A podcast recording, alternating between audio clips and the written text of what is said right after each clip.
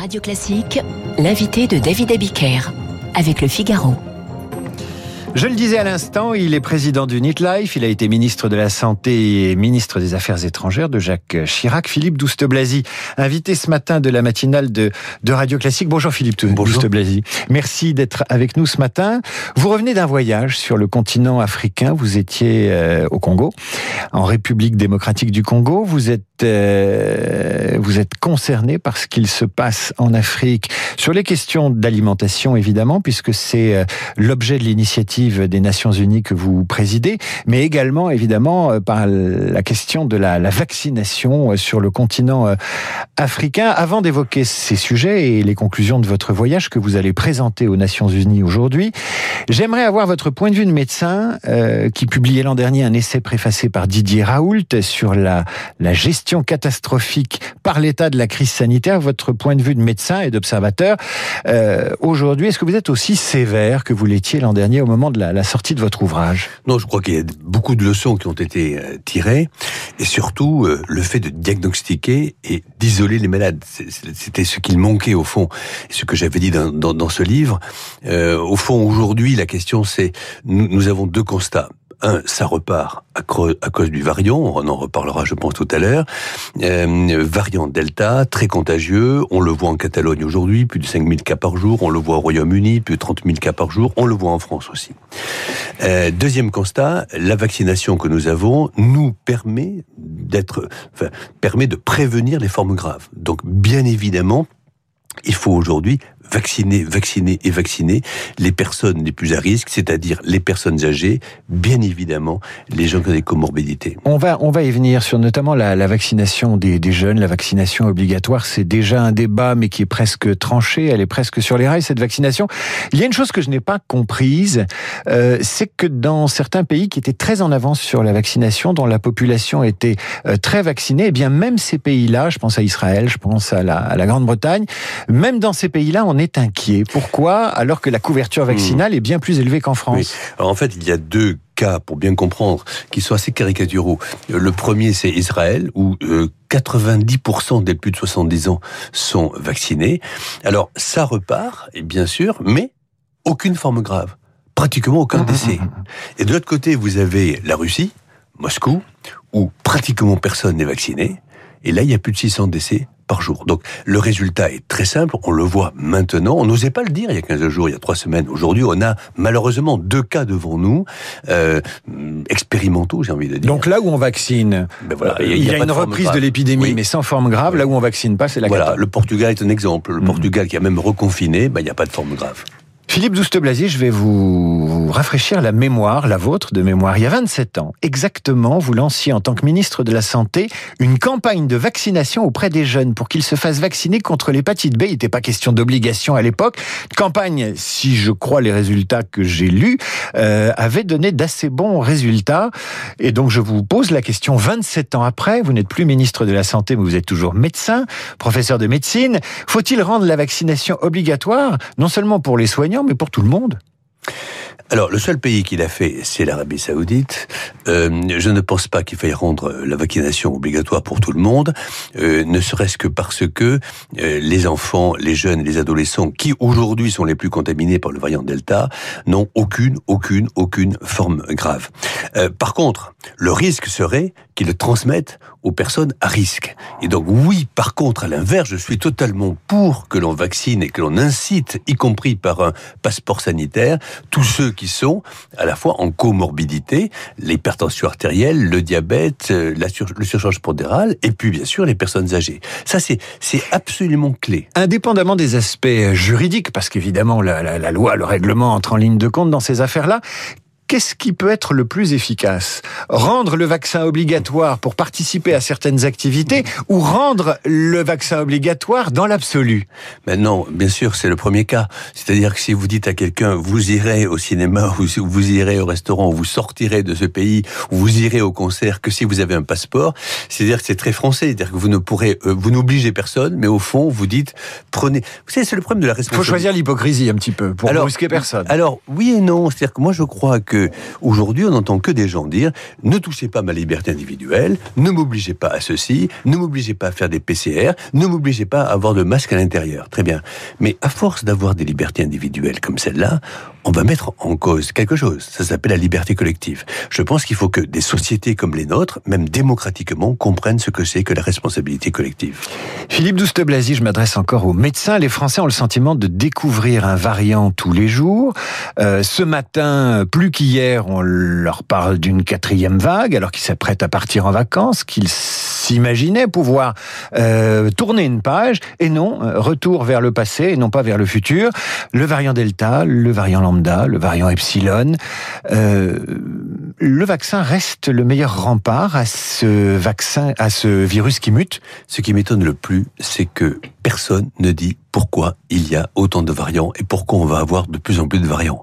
C'est la raison pour laquelle j'étais en République démocratique du Congo. C'est parce que, tout simplement, aujourd'hui, 75% des gens vaccinés ont été vaccinés dans 10 pays. Donc il y a des pays qui fabriquent le vaccin ou qui l'achètent, qui euh, vaccinent la plupart de leur, population, qui réouvrent leur économie, qui oublient absolument tout le reste du monde. Et donc cette vaccination au niveau mondial à deux vitesses est d'une un égoïsme effrayant, c'est une faute politique majeure sur le plan de la santé publique, évidemment morale et éthique, mais aussi politique, parce que le nombre de variants augmente en fonction du nombre de gens contaminés. Donc évidemment, si ça explose en Afrique, par exemple, on l'a vu avec l'Inde, ça a explosé en Inde. Pourquoi on a, d'après vous, beaucoup de variants indiens euh, à Londres? C'est parce qu'il y a des relations entre l'Inde et euh, le Royaume-Uni. Et pourquoi ensuite nous en avons-nous Parce que les Britanniques sont venus nous voir. Et donc c'est complètement fou de voir comment on est encore rivé sur un égoïsme idiot parce que ça va nous retomber dessus. Un jour, on aura un variant pour l'instant, il est formidable ce variant parce que ce variant, il est sensible au vaccin que nous avons. Mais le jour où il est plus sensible au vaccin que nous avons, c'est comme si on n'avait rien fait.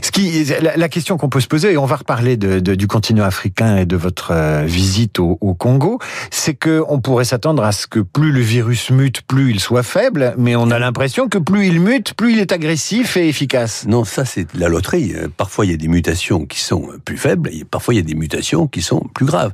Et donc c'est ça. Pour l'instant, celui-ci n'est pas plus grave, il est juste plus contagieux. Voilà. Mais un jour, on peut tomber sur un plus grave.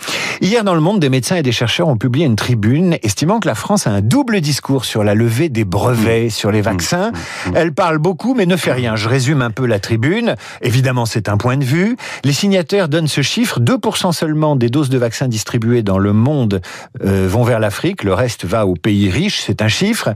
Euh, est-ce que la levée des brevets est la solution Et c'est ce que vous défendez aujourd'hui, vous qui revenez du Congo? Voilà, donc c'est très, très simple. on fait soit on dit il y a des brevets qui seront tous levés. On peut se faire plaisir, mais ça ne se fera pas, ça ne se fera jamais. Pourquoi? Parce qu'à l'OMC, vous avez un pays comme les États-Unis qui diront non, le Royaume-Uni dira non, et donc euh, on peut se faire plaisir sur le plan euh, militant, mais ça ne se fera pas. Donc la seule solution, au fond, il n'y a que deux. Il y a ce que disent aujourd'hui les chefs d'État et de gouvernement achetons des brevets, euh, achetons pardon des vaccins et donnons-les une partie aux pays pauvres. Ça s'appelle COVAX. Très bien. Aujourd'hui, le résultat, c'est que sur les 4 milliards de gens qui habitent dans les pays à moyen et faible revenu, il n'y a que 72 millions de vaccins qu'on a donnés. Donc ça ne marche pas. Pourquoi? Parce que COVAX, c'est que vous achetez au prix fort le même prix que nous on achète pour la France, on l'achète pour les pays pauvres. Vous comprenez bien que il faudrait tous les impôts de tous les pays riches pour le donner. C'est une vaste, euh, enfin, ce n'est pas possible. Bon.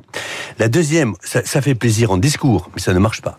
La deuxième solution, c'est ce que nous avons fait et que j'ai fait en particulier en 2010 sur le sida. À l'époque, c'était pareil. Les pauvres ne pouvaient pas avoir les nouveaux médicaments contre le sida. Qu'est-ce qu'on a fait? On a fait la première communauté de brevets au monde. On a dit aux grands laboratoires, écoutez, vous ne pouvez pas continuer en termes d'image, donc vous allez partagé avec des génériqueurs dans les pays du Sud. Ça s'appelle le Medicines Patent Pool, la première comité de brevets. Entre 2010 et 2020, David Abiker, nous avons eu 18 milliards de médicaments qui ont été fournis pour rien. Ce qui vaut 20 000 en France ne vaut plus que 200 pour les pays pauvres. Vous citez le sida, qu'est-ce qui vous inquiète le plus aujourd'hui, le sida ou, cette pandémie euh, au Covid?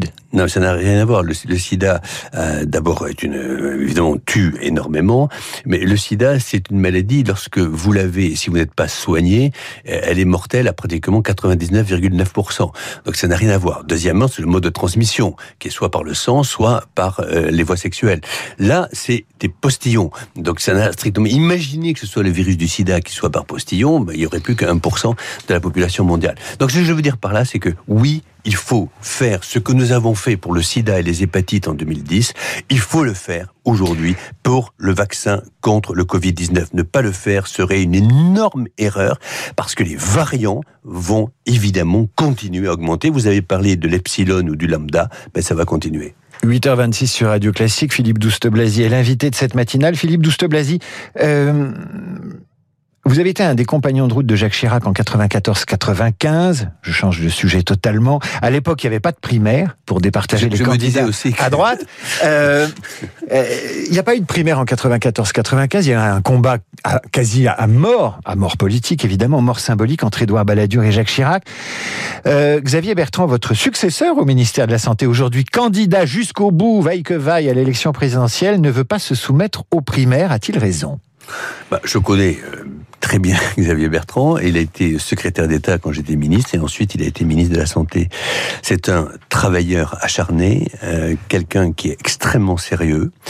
Et euh, moi, en tant que patron d'un fonds aux Nations Unies, je n'ai pas rentré du côté partisan des choses, je n'ai pas le droit de le faire. Non, mais votre analyse politique primaire, pas primaire finalement. la primaire peut être un piège pour un camp politique. Mon analyse, c'est que euh, Xavier Bertrand est un gaulliste social et il ne peut pas être à la fois euh, gaulliste et accepter euh, de rentrer euh, dans euh, la tambouille d'un parti politique. Donc c'est en effet une discussion, une rencontre historique ou pas entre un candidat et un peuple. Moi, en tout cas, je sais que c'est un homme extrêmement sérieux. Donc il est en cohérence avec, avec, son gaullisme social. Mais François Fillon était aussi un peu gaulliste et il s'est soumis aux primaires. Oui, c'était François Fillon. Merci Philippe Douste-Blazy d'avoir été l'invité de cette euh, matinale. Dans un instant, je reçois Pascal Bruckner.